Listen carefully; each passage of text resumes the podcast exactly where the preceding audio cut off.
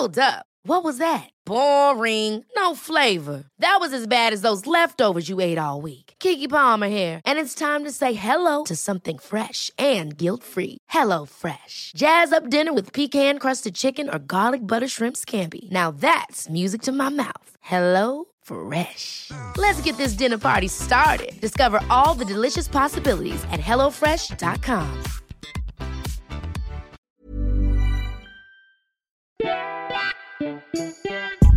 Bienvenidas a Ellas Ahora, un espacio íntimo donde podrás conocer lo que hay detrás de esas mujeres que están escribiendo sus propias historias en los ámbitos de deporte, arte y negocios. Yo soy Andrea Rioseco y yo Diana Orozco. Esto es Ellas Ahora.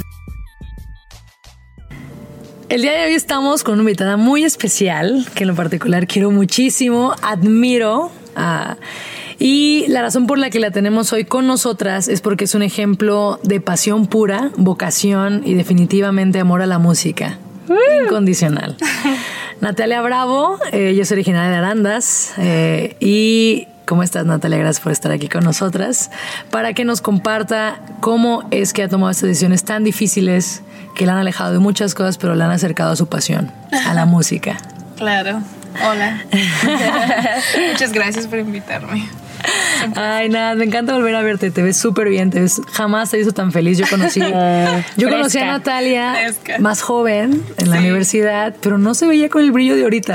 Ah. Definitivamente hacer lo que te apasiona te da un semblante completamente diferente. Completamente de acuerdo. Buenísimo. Eh, Natalia, quisiéramos eh, empezar eh, que describieras un poco tu estilo de música para que la gente, vamos a dejar aquí al final unos links para que puedan escucharla, pero que nos platicaras cómo te inspira, dónde sale esta inspiración para tu estilo tan particular.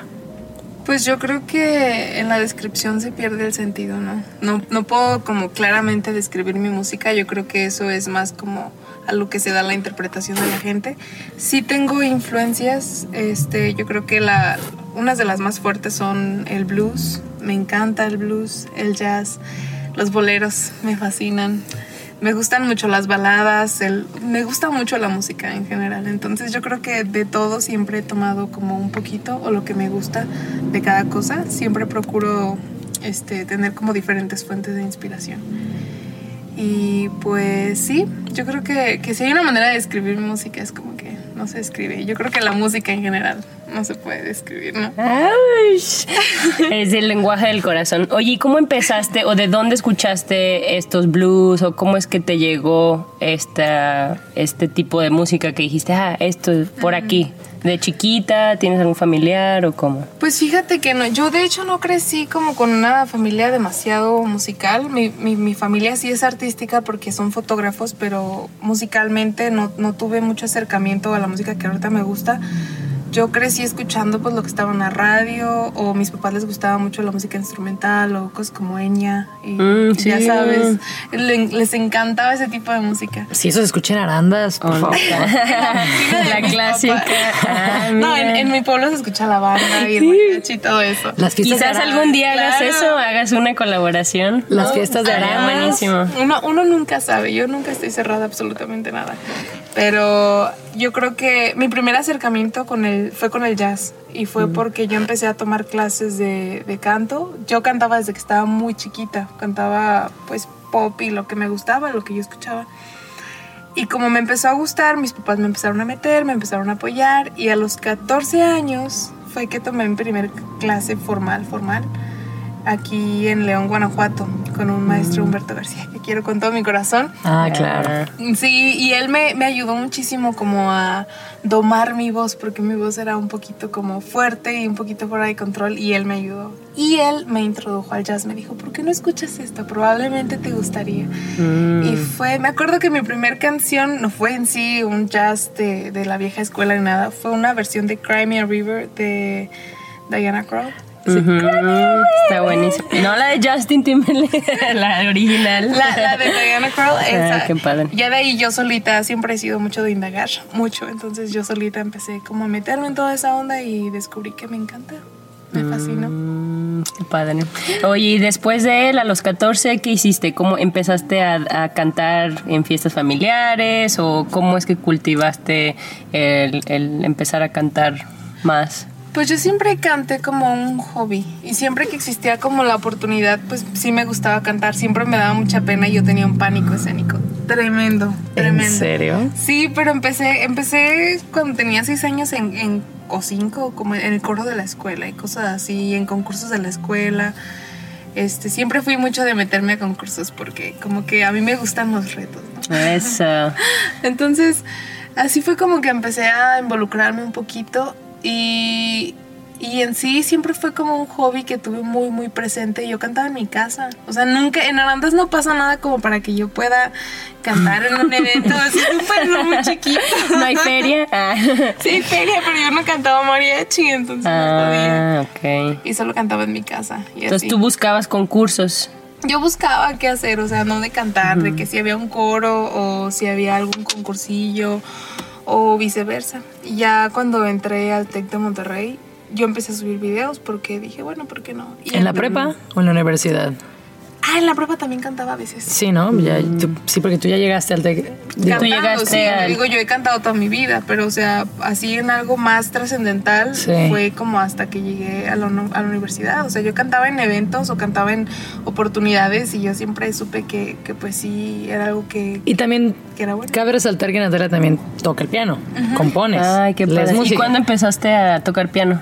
Uy, eso es, yo creo que creo que empecé a tocar piano antes que, que lo que empecé a cantar. Tenía como cinco años cuando mi mamá me metió, mi mamá me metía a clases de todo para ver en qué era buena. Eh, bien, mamá. Algo le voy a dar con mamá. esta niña. Tal punto que me llevó al ballet, error. Ah, yo también fui al ballet. sí. Todas pasamos por ballet y Sí, gimnasia. yo creo que sí, ¿verdad? Sí. Es cosa de que a las mamás les gusta llevar a sus niñas. Nadie Qué se queda, pero no, vamos a entrevistar a alguien de ballet ahora. Alguien que sí se Alguien quede. que se quedó. Ah, tenía cinco años cuando empecé a ir a clases de piano y eran clases como de solfeo y esas cosas. Pero la verdad es que no me gustó. Yo desde chiquita nunca fui como muy metódica para aprender y esas cosas. Y mi maestra de ese entonces um, no era la indicada para mí. Entonces eventualmente como después de dos, tres años pues me, me retiré. No te creas, duré como cuatro años. Y me retiré, pero me empecé a meter más en la cantada. Y cuando me limitaba ya a cantar porque ocupaba pistas o ocupaba que alguien me acompañara, fue cuando yo decidí autoenseñarme a tocar el piano. Entonces fue como enseñarme a mí misma otra vez. Ujú. O sea, sabías las bases, pero regresaste a. Sí, pero después tocar. de varios años pues se te olvida, ¿no? Entonces fue como volver, pero pues empecé con lo básico de que acordes nada más para las canciones que yo quería y a poco a poco, te digo, empecé a indagar y empecé a... fíjate que eso que dices es importante porque si hay alguien que nos escucha y que ha dejado algo que le encanta o algo que puede ser que tenga talento, a lo mejor a la primera no es ni el momento ni con las personas, Sí. sino hasta años después y no tienes que rendirte y no volverlo a retomar. Claro, y, y es ahí donde es muy importante esta cosa de ser como persistente, ¿no? Y, y paciente también, aprender que todo tiempo es perfecto y, y no forzar las cosas, todo va sucediendo. Y Nat, eh, ¿en qué momento te diste cuenta? Porque, ay, bueno, ya que le escuchan cantar, pero Sí, ahorita que tienes una voz particular, que tu voz tiene algo. ¿En qué momento dijiste, "Mm, como que sí, Como tengo que talento, sí podría? Pues no sé, no sé, yo siempre, o sea, desde que empecé a cantar sabía que, que podía hacerlo porque la gente decía, ay, qué bonito cantas, pero yo no supe a qué grado. Sí. ¿Cómo encontraste que dijiste, ah, esto soy yo? que ¿Cómo sí podrías. tu voz? Ajá. Que realmente tenía un potencial para llevarlo más allá de un hobby. Ajá, pues yo creo que fue algo, te digo, fue como poco a poco. O sea, desde chiquita darte cuenta de que eres bueno haciendo algo y eres persistente, entonces empiezas a, a mejorar y empiezas a mejorar. Y yo me di cuenta de que era buena cuando empecé como a alcanzar notas que no podían otras personas. O cuando en el coro me ponían a mí porque yo tenía un rango un poquito más... Registro. Ajá, un registro más mm, extenso. Y, y fue hasta, yo creo que esta- hasta que estaba yo más, más, un poco más grande, como a los 15 o algo así, que la gente me empezó a decir tanto que yo dije, bueno, entonces yo creo que sí, que sí soy buena en eso, ¿no? Que te la empezaste a creer, ¿no? Sí, sí, o no a creérmela, bueno, sí, o sea, fue como que ya lo empecé a tomar un poquito más en serio, ¿no? Ah, muy y bien. más como convertirlo, en vez de un hobby, era ya una, una pasión, algo que me movía y me, me mueve demasiado. O sea, que diario le dedicabas. Sí, yo todo. todo el tiempo estaba cantando, todo el día hasta la fecha. Oye, ¿y- ¿y escribiendo también? ¿Te gusta hacer tus propias canciones? Sí, yo compongo. pero la composición comenzó hasta que yo tenía como unos, ¿qué serán? 15 años también. Como a los 15 años. Todo empezó como que de repente, pero a los 15 años yo empecé a escribir mm, y mi primera canción fue de amor. Fue Ay, de desamor. Ay, exacto. A los 15 años, ¿qué sabe uno de la No, pero siento que en esa época es cuando empiezas a conocer estas, estos Sí, sentimientos que no conocías intenso, antes. Ajá, claro. y en plena pubertad, cuando te empiezas a confundirte con todo y decir, ¿por qué mi cuerpo es así? O cosas, Sí. ¿no? Ay, y amiga. que te gusta. Sí, creo que yo me enamoré la primera vez a los 16, entonces empiezas a descubrir estas canciones y a, a darle sentido, ¿no? Suena Sí. súper cursi, pero sí, yo me acuerdo de que, ¡Ah! ya entiendo las canciones de Luis Miguel. Ah, Ay, Fue, fue difícil porque yo no era buena escribiendo. De chiquita yo intentaba de que hacer mis melodías y yo siempre fui muy creativa, pero no podía, o sea, no era como algo que...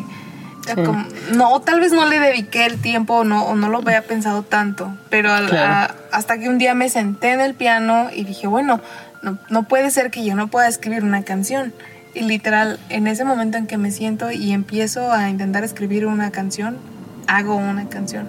Y esa fue, fue la primera canción, la, la terminé creo que ese mismo día. Y yo andaba súper contenta y enseñándosela a todo mundo y, y, y la, y la pegada. Y ya de ahí poco a poco fui, fui empezando a escribir mis, mis propias canciones. Wow. ¿Y cómo fue que llegas a una universidad privada?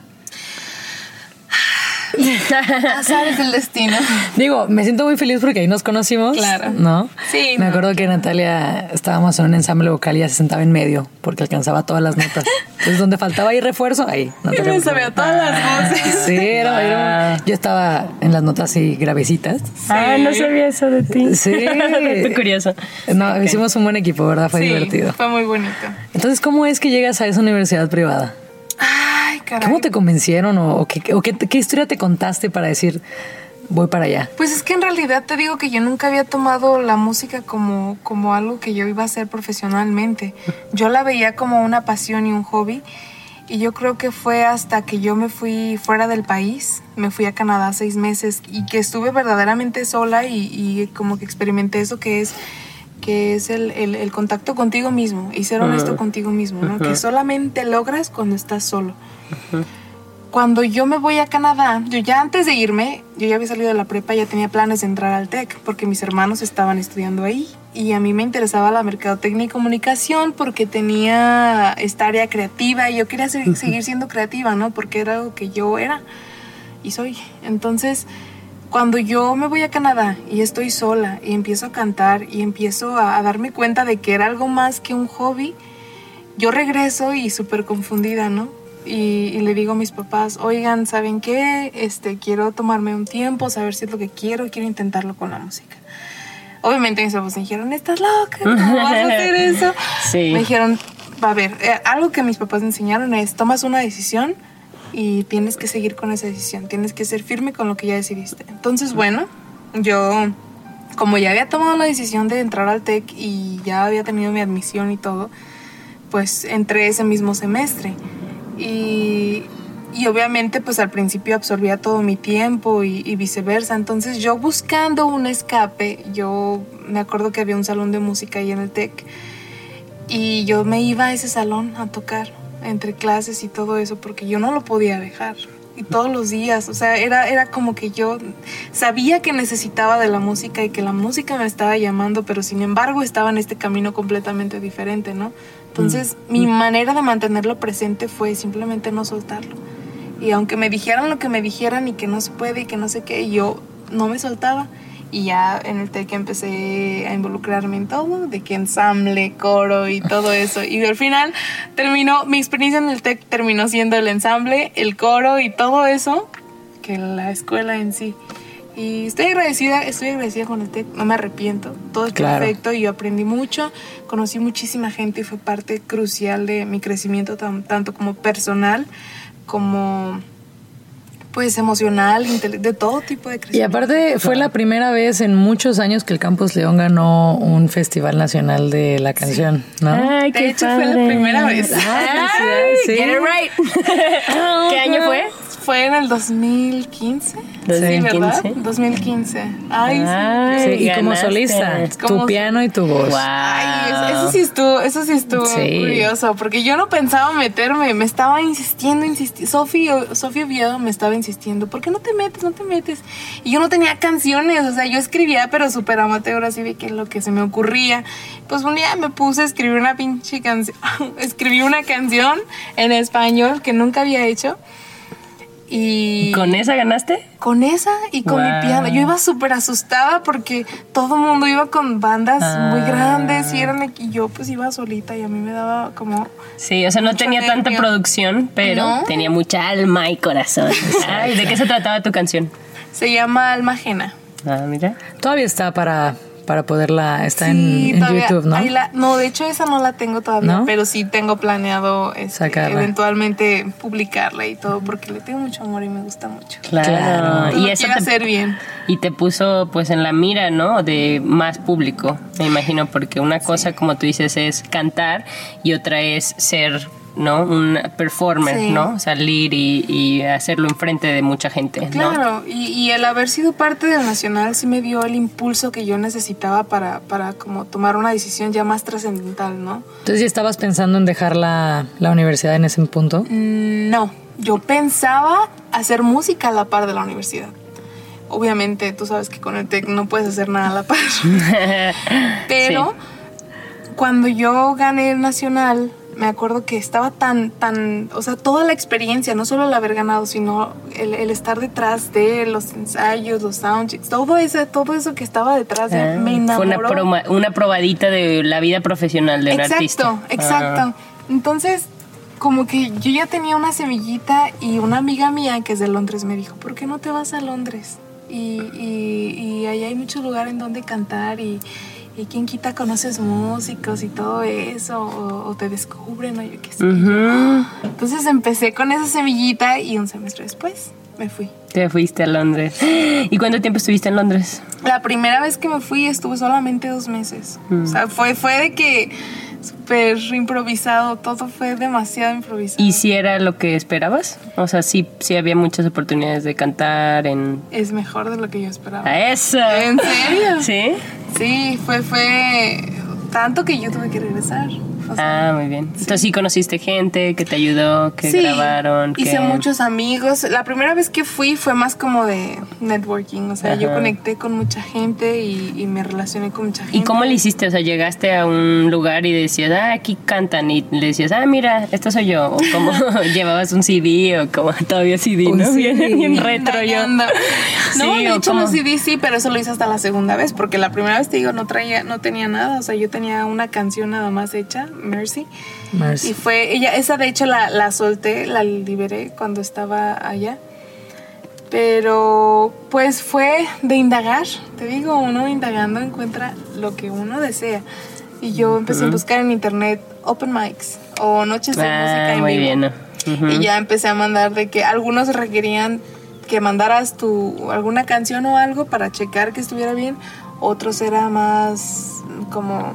Improvisado, de que tú llegas, te, te escribes en la lista y cantas, ¿no? Y así poco a poco la gente me empezaba a invitar a regresar, yo empecé a conocer músicos, los músicos y yo nos empezamos a ser amigos y, y así eventualmente ellos me invitaban a más eventos y, y todo ese tipo de cosas se fue dando. Qué padre. Y, y la última vez que estuviste, eh, me imagino que ya es cuando grabaste, ¿no? Vi que ya grabaste allá y viste que puedes mantenerte allá, o sea, puedes Claro. vivir de eso. Sí, de hecho, la segunda vez que me fui, yo ya tenía mi material listo desde acá de México. Yo trabajé acá en, en- en un estudio y con un productor que, que me echó la mano. Cuando yo llegué de la primera vez que, que me fui a Londres, fue cuando pasó todo lo que yo me salí del TEC, este, tomé una decisión, yo empecé a trabajar, este, empecé a subir videos porque entré como en una etapa de, de presión y frustración, ¿no? De que yo no sabía qué hacer porque acababa de quitarme, de, o sea, de, de salirme de la escuela. Y era una presión muy, muy fuerte. Entonces yo empecé a subir videos en internet y dije, pues, pues no, no sé si vaya a servir de algo, pero los voy a subir porque quiero hacerlo. Y me llegó una oportunidad de trabajo como cantante invitada, eh, como el cantante estelar en, en un en un resort de hoteles que está en Puerto Vallarta. Ah, qué padre. que se llama Grupo Vidanta. Entonces me llegó la oferta de trabajo de ser el- la, artista estelar y pues acepté. Fue un reto que no me esperaba, de verdad, fue impresionantemente difícil porque era una cantidad enorme de canciones que yo me tuve que aprender en un tiempo bien cortito. Fueron Mm. más de 180 canciones en un lazo como de, ¿qué será? ¿Tres semanas? Me, me llegué a aprender ocho canciones en un día, yo no sé cómo, yo no sé mi cerebro cómo ¿Y no las mezclabas así de que en una? No, hombre, sí, al principio sí, Sí. sí cometía errores, pero Ajá. al final uno aprende que los errores, no, no hay nada de malo con cometer un error, ¿no? Siempre y cuando se sepa improvisar. Y- Claro. Y, eso es fundamental. Que hiciste. Tú le echaste eso. tu salsa ahí. No me equivoqué, yo le cambié la letra a propósito. Oye, volviendo un poquito al tema de que te saliste de la escuela, de que lo estabas llevando a la par, pero en, al viajar a Londres te das cuenta que dices, bueno, ya, prefiero dejar la escuela y dedicarme a esto al 100%. ¿Cómo estuvo esa decisión? ¿Cómo estuvo que tus papás, cómo, porque ya, te ya les habías dicho, te dijeron no, y esta vez dijiste, no, ahora sí, ya me voy a salir. ¿Qué te dijeron? Pues es que yo creo que mis papás ya, ya me habían visto, ¿no? Yo era una persona que no estaba feliz. Yo estaba frustrada, yo estaba, literal, mi único desahogo era cuando yo llegaba a mi piano y podía cantar, cosa que ya no podía hacer eventualmente porque me estaba absorbiendo todo el tiempo. Entonces yo entré en como en una depresión muy, muy, muy fuerte, ¿no? En el que yo me alejé de, de lo que me apasionaba por hacer cosas que tenía que hacer, supuestamente. Entonces ellos me apoyan para irme a Londres. I'm Sandra, and I'm just the professional your small business was looking for. But you didn't hire me because you didn't use LinkedIn jobs. LinkedIn has professionals you can't find anywhere else, including those who aren't actively looking for a new job but might be open to the perfect role, like me. In a given month, over 70% of LinkedIn users don't visit other leading job sites. So if you're not looking on LinkedIn, you'll miss out on great candidates like Sandra. Start hiring professionals like a professional. Post your free job on linkedin.com/achieve slash today. con la esperanza de que yo, de que yo pueda ver cosas, crecer y, agarrar algo en la música, ¿no? Cuando yo regreso y les digo que, que yo este, encontré mucho en Londres y que yo estaba muy apasionada por esto, este, fue cuando yo empecé como a pensar, ¿no? De que, ok, tal vez me tengan que salir. Pero de hecho la decisión me tomó a mí. Porque yo llevaba buen promedio, llevaba todo, iba súper, pues normal, ¿no? Nunca he sido de 10, 11 y yo. Siempre he sido de 9, 8, 10 y así, ¿no? Pero había una materia de costos que yo, para las matemáticas, soy muy mala, soy muy mala para todo eso. Que me faltaban dos décimas para, para pasar la materia. Y como yo tenía beca, este, yo sin la beca no podía estudiar.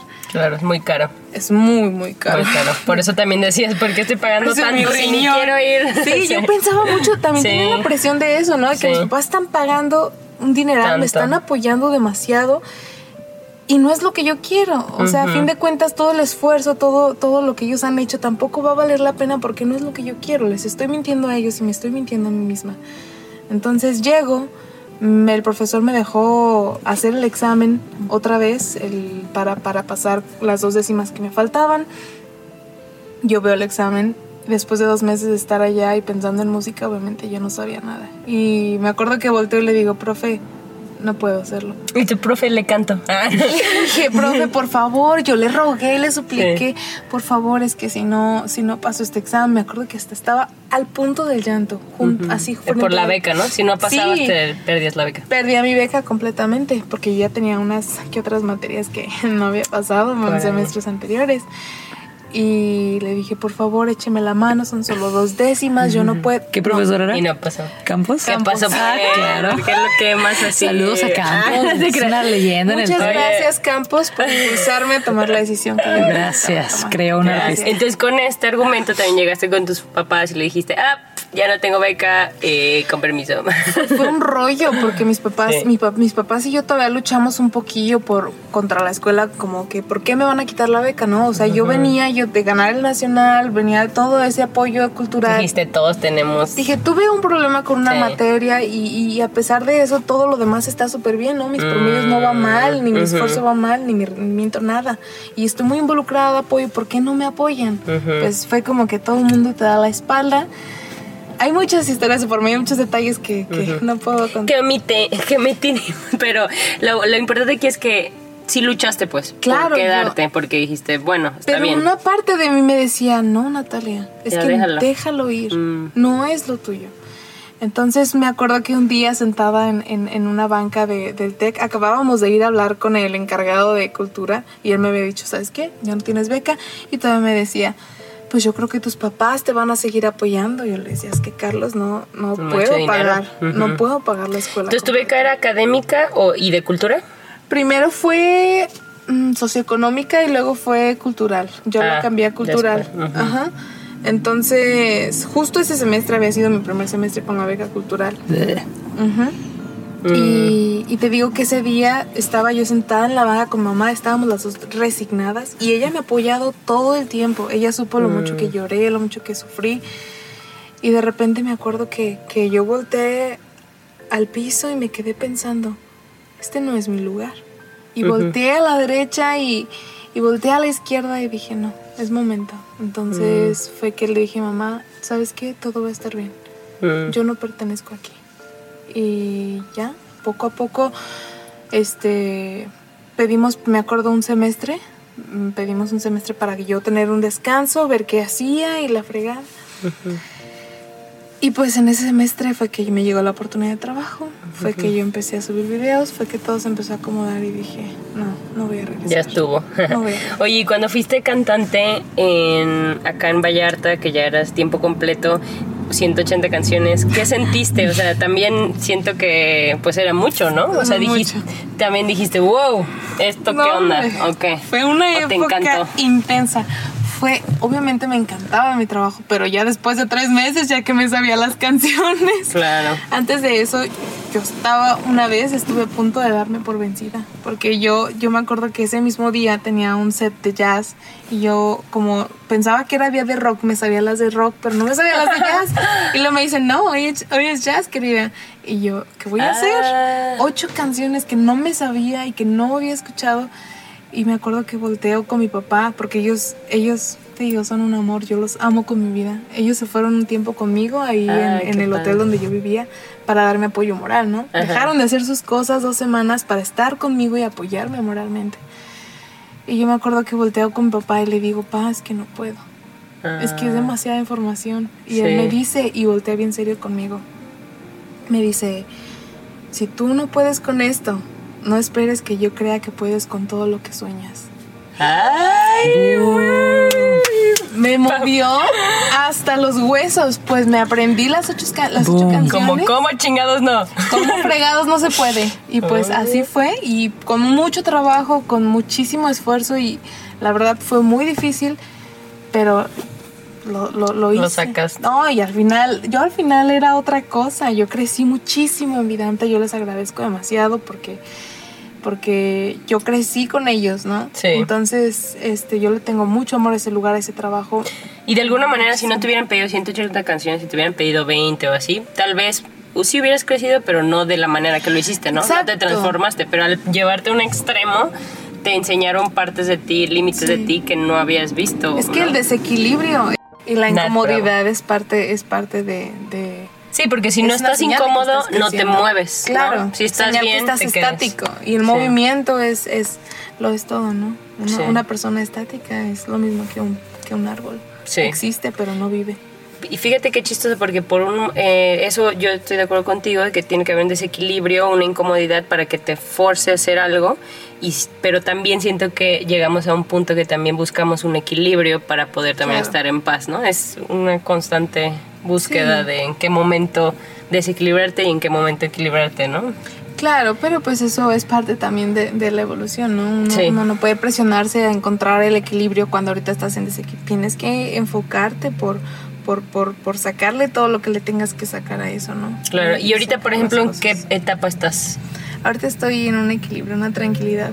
Ah, muy bien. Grande. Y eso, eso es bueno también para crear, ¿no? Para Sí. tener un poco de calma. ¿Es lo que estás haciendo o qué andas trabajando ahorita? Sí, precisamente por eso necesito el equilibrio. Ahorita estoy componiendo. Entonces, esta es una etapa irónicamente muy solitaria y muy silenciosa en la que yo no tengo tanto ruido como, como hacia afuera porque yo estoy muy interna, ¿no? Entonces, este, ahorita estoy en este proceso de composición porque tengo planeado hacer un álbum y algo un poco más grande que ya será historia de otro tema. Muy bien. Y este pues sí, ahorita ahorita estoy básicamente eso, es- estoy Componiendo para crear tu propio disco y Sí. con ese nos vamos a Londres de nuevo.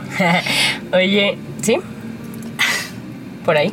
algo, algo, ahí, Algo así, algo ahí. así. Sí. Oye, y volviendo a lo de Londres, eh, entiendo que una amiga te, te llamó, pero también Londres, digo, yo no he ido, pero pues es muy conocido musicalmente, ¿no? Pero sí. pues también Nueva York o también todas estas ciudades grandes. ¿Qué viste en Londres que, dije, que te pareció único, que dijiste, ah, sí, aquí puedo florecer o aquí me gusta, o entiendo por qué tantas bandas y tantos cantantes han ya que ya que allá? llegué para allá o Sí, o el ambiente, o sea, la ciudad que, que te movió de ahí, o que sentiste que era mágico para la música. Pues Londres es mágico y musicalmente es muy diverso y es muy abierto a nuevas propuestas y a nuevos artistas. Algo que a mí me gusta mucho de Londres y que, y que yo, yo amo Londres con todo mi corazón porque fue un hogar que me adoptó, ¿no? Siendo yo mexicana, siendo yo una artista independiente, Londres me, me, me adoptó, ¿no? Su gente, sus artistas, todo eso. O sea, te apreció, apreció tu música, apreció... Y yo era algo que no, que no, no esperaba, o sea, sí, es, sí deseaba, pero uno no sabe, ¿no? Yo Claro. prefiero no esperar nada y mejor trabajar y ver qué sale. Claro. Pero ver, o sea, ver la respuesta de la gente ante un artista nuevo y una propuesta a lo mejor un poquito diferente, o a lo mejor no tan diferente, porque yo me di cuenta de que había gente que tenía visiones muy similares a las mías, ¿no? Claro. Que tenían como el mismo camino y esas cosas. Este, a mí me, me, me encantó. Que son abiertos. Aparte, la ciudad es preciosa, la gente es muy amable, es- todo es muy respetuoso, es muy cultural, es, es, es, es muy diverso, ¿no? En todo sentido, en todo sentido. Entonces eso fue yo creo que la parte más... Qué bueno que lo tomaste así y no Sí. abrumador también de, ah, hay tantos artistas, hay tantos cantantes y 100 personas tienen mil veces la voz mejor que yo. O sea, también eso, ¿no? Como tú Sí. dices, descubrir qué lugar ocupas, y, pero Sí. también ser, no, tener confianza en ti, Sí, ¿no? De en que sí. tú dices, ok, sí hay mucha gente, pero yo tengo algo, ¿no? Sí, yo Traigo creo algo. que la confianza radica mucho en, en eso de estar bien contigo, ¿no? Yo, yo, yo sé que soy, a lo mejor no todo el tiempo estuve bien conmigo, pero siempre, siempre he tenido presente que soy, ¿no? Que existo y, y, y esas cosas. Entonces la confianza viene eventualmente. La primera vez que me fui sí traía como un poquito más de inseguridad de que hay muchos artistas, yo no soy tan buena, a lo mejor me hace falta más. Y regreso, pasa lo del trabajo y yo también empiezo a estudiar, ¿no? Digo, no, si me hacía falta de piano, pues le voy a echar. Y empecé a darle más con el piano, a intentar. Fue un reto también regresar yo a Londres la segunda vez con más que ofrecer, porque yo vi que Londres era rico ya, ¿no? Entonces, ¿qué Ujú. le vas a dar tú que no tenga ya? Ujú. Tienes que subir ese nivel, ¿no? Claro. Ay, qué padre. ¿Y qué nos espera? ¿Qué espera la gente escuchar de Natalia Bravo estos este próximo año 2019? Pues esperemos que cosas muy buenas y muy grandes. Ahorita este sí estoy trabajando en música nueva, entonces probablemente este año vaya a haber un poco de movimiento por esa parte. Qué padre. Y- Y, y ahorita cantas si alguien te quiere contratar para cantar o cómo, cómo, cómo te mantienes, si se puede saber. Pues yo ahorita, como estoy en fase de composición, estoy muy estática en esto de, ya sabes. O das clases hacer de música, Claro, todo- tocas. ¿sí? Yo, yo soy un artista completo. Entonces, básicamente ahorita mi, mi fuente como económica, si es lo, a lo que se refieren, proviene de sí cosas musicales, pero como tocadas o cosas así, este, pero además también yo tomo fotos. Ah, Entonces, bien. a la par lo voy haciendo este ahorita que estoy componiendo, ¿no? Y me sirve también como para distraerme un poco. Tomar fotos es muy bello, entonces te digo, mi familia eso se dedica. Pero sí, yo tengo ya en planes este, trabajar con, con alguien y, y, pues esperemos todo siga igual de bien como va ahorita. Y pues ya me tendré que mover eventualmente. Pero primero tengo que seguir escribiendo. Ahorita estoy tranquila, no me estoy preocupando tanto porque quiero sacar lo mejor que, que pueda, todo lo que tengo dentro, ¿no? Entonces prefiero no preocuparme tanto por, por la cuestión económica y esas cosas ahorita y enfocarme en lo que importa, que es lo que estoy ofreciendo, ¿no? Claro, sacar esa creatividad, sacar tu propia voz. Ahorita estoy viviendo y, viendo cosas, inspirándome, claro. Eso, qué rico. Sí, es, precioso, yo estoy muy feliz. Ay, qué padre, qué padre que nos tocó también entrevistarte en esta época, ¿no? También de introspección. Y, antes del, del ajetreo, porque yo sé que viene mucho ajetreo. Qué padre. Nat, y si hay alguien ahí escuchándonos que esté en la duda de lanzarse o no por ese sueño, ¿qué le dirías? Hazlo. Cualquier cosa que quieras hacer, hazlo. Porque el miedo corta alas. Y fíjate que, que algo que yo he aprendido muchísimo es que el miedo nos, nos detiene de vivir por completo. De ser quienes somos y de ser realmente porque existe ya una inercia que nos jala a lo que tienes que hacer, cómo tienen que ser las cosas, en qué orden. La vida decide por ti cuando en realidad tú, tú, tú tienes tu vida, ¿no? Tienes el poder. Claro, o sea, tienes un cuerpo que es el medio por el que vives, si tienes un talento, tienes un regalo, tienes una herramienta, ¿no? Y, y, y lo que tú hagas con todo eso es absolutamente tuyo. Y, cualquier persona que te diga que no tienes que hacer no tiene el derecho de, quitarte eso, ¿no? Que, que, por nacimiento te pertenece. Y yo creo que, que es, es sí, ¿no? Es escucharte y saber que está dentro de ti, ¿no? Y cultivar eso. Y si tienes miedo, y si estás temblando, hazlo con miedo y hazlo temblando, porque uno no aprende de no equivocarse. Uno se tiene que equivocar y uno se tiene que caer y uno tiene que llorar y uno tiene que sufrir para poder encontrar todo eso y para poder crecer. No hay otra manera. Y estar incómodos es, es estar incómodos es señal de que estás en el camino correcto. Y sentir que estás fallando, que hay algo que te incendia el estómago y te hace sentir culpable y, y pero sabes que lo que eso es señal de que vas por buen por buen camino, creo yo. Ay, qué padre mensaje. Oye, y otra cosa también, ¿qué artistas te inspiran o qué artistas tú sigues que te gustan de los de esos que conocemos, de esos pop? Bueno, yo te yo te bauticé Adele mexicana. Seguro muchas personas, muchas personas lo, lo, piensan cuando te escuchan. Eh, pero ¿qué otro tipo de artistas tú admiras o todos, todos, todos, todos, pero yo le, yo soy fan, fan, fan, pero muy, muy fan de Queen.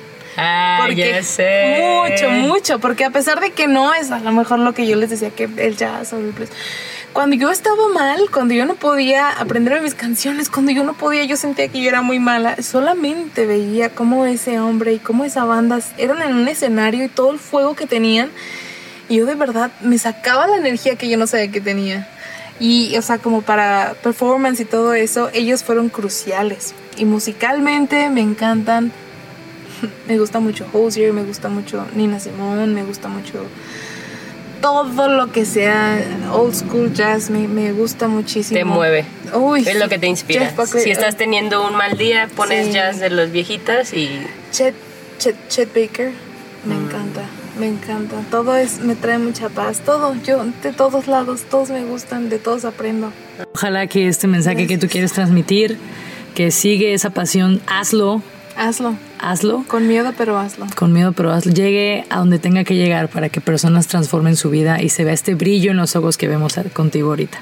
Muchas gracias. Vamos a dejar eh, aquí abajito los links de Natalia también y vamos a dejar un pequeño fragmento de esta rolita que nos encanta, que Diana y yo escogimos para todos ustedes. Muchas gracias. Gracias. Gracias.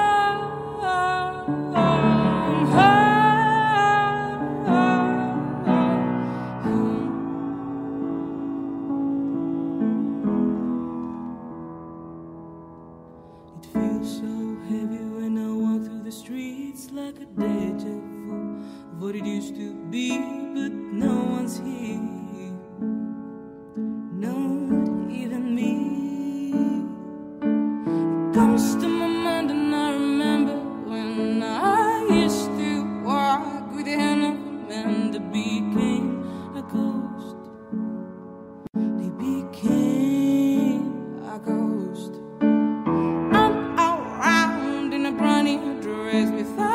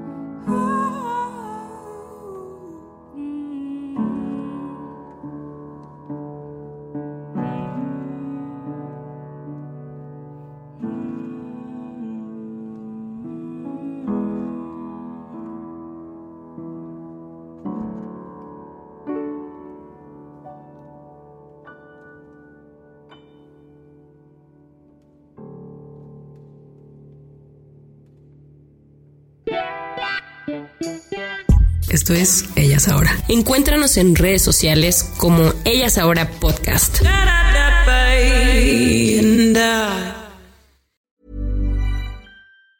Ever catch yourself eating the same flavorless dinner three days in a row? Dreaming of something better? Well, HelloFresh is your guilt-free dream come true, baby. It's me, Kiki Palmer.